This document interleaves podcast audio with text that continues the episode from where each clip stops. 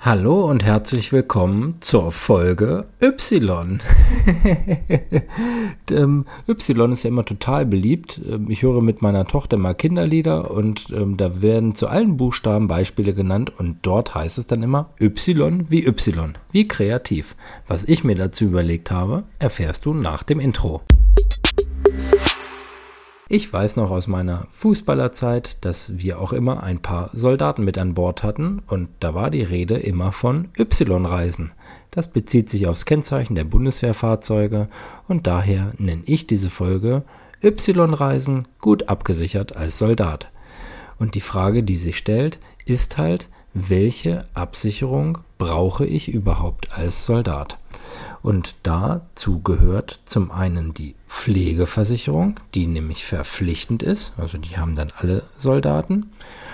Und dazu gehört auch aus dem Gesundheitssektor die sogenannte Anwartschaftsversicherung. Und da gibt es wichtige Unterschiede. Es gibt nämlich eine kleine und eine große Anwartschaft. Die kleine Anwartschaft nehmen meist Zeitsoldaten. Diese Anwartschaftsversicherung sichert meinen aktuellen Gesundheitszustand, wenn ich den Vertrag abschließe. Mit der kleinen Anwartschaftsversicherung habe ich also die Möglichkeit, meinen Gesundheitszustand abzurufen, wie er dann vor ein paar Jahren war. Wenn ich aus dem Dienst ausscheide, werde ich also behandelt wie als ja, junger Spund vor der Zeitsoldatenzeit. Und die große Anwartschaftsversicherung, das machen bei uns die Berufssoldaten, die eben dann aus dem Beruf später mal ausscheiden und für die es wichtig ist, dass nicht nur der Gesundheitszustand eingefroren ist sozusagen, sondern auch das Eintrittsalter. Interessiert sich so jemand dann nachher für eine Krankenversicherung, wird das Ganze so berechnet, als wäre er mit seinem Diensteintrittsalter ähm, zu mir gekommen quasi. Also sowohl der Gesundheitszustand als auch bei der, wir nennen es ja Restkostenversicherung, weil derjenige dann beihilfeberechtigt ist. Ähm, dann habe ich die Möglichkeit, auch auf den alten, äh, auf das Einstiegsalter zu Beginn meiner Dienstzeit zurückzugreifen. Ganz, ganz wichtiger Punkt. Haben viele nicht so richtig auf dem Schirm, die auch Berufssoldaten sind und haben nur die kleine Anwartschaftsversicherung.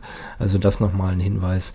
Da solltest du dir Gedanken drüber machen, wenn du Berufssoldat bist. Dann gehört dazu die Diensthaftpflichtversicherung.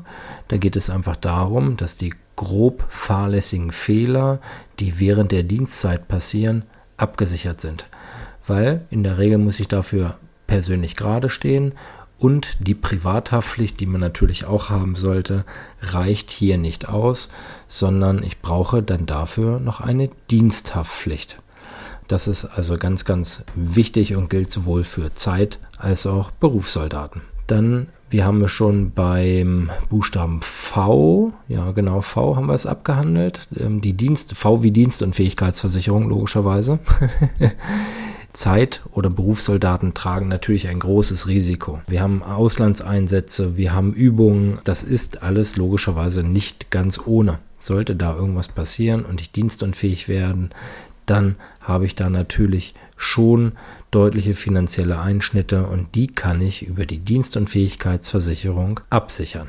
Und als äh, fünftes wird dann immer noch sehr, sehr gerne die Unfallversicherung genannt. So, dann fragt man sich natürlich Unfall, Soldaten, äh, gehört da auch das Kriegsrisiko oder ähnliches mit dazu. Das ist immer ganz wichtig, dass eben auch das sogenannte passive Kriegsrisiko und das passive Flugrisiko mit beinhaltet sind.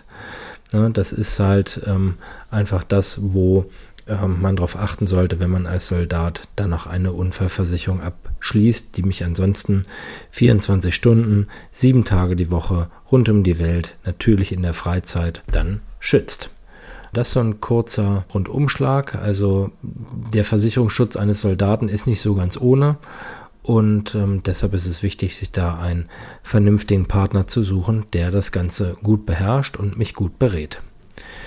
Das soll es zum Thema Y gewesen sein. Und dann haben wir jetzt X und Y abgehakt. Perfekt. Ich wünsche dir eine gute Zeit und verbleibe in diesem Sinn. Tschüss, Tim.